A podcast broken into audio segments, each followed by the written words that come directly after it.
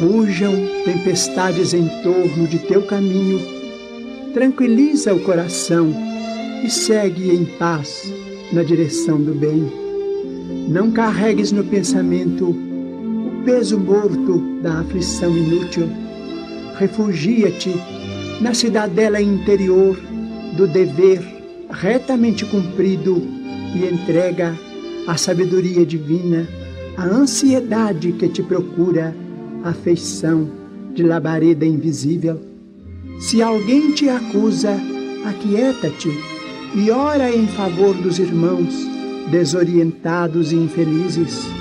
Se alguma circunstância te contraria, acerena tua alma e espera que os acontecimentos te favoreçam.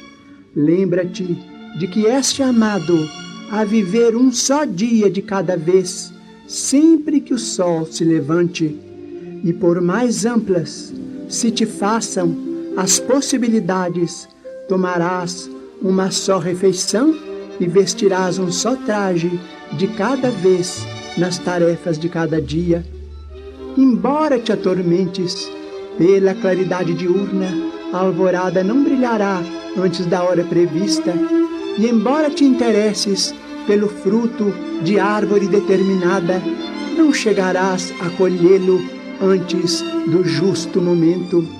A pretexto, porém, de garantir a própria serenidade, não te demores na inércia, mentaliza o bem e prossegue na construção do melhor, como quem sabe que a colheita farta pede terra abençoada pela charrua.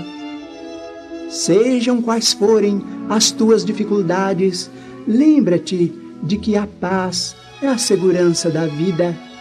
Não nos esqueçamos de que na hora da manjedoura as vozes divinas, após o louvor aos céus, expressaram votos de paz à terra e depois da ressurreição, voltando gloriosamente ao convívio das criaturas, antes de qualquer plano de trabalho, disse Jesus aos discípulos espantados: A paz seja convosco.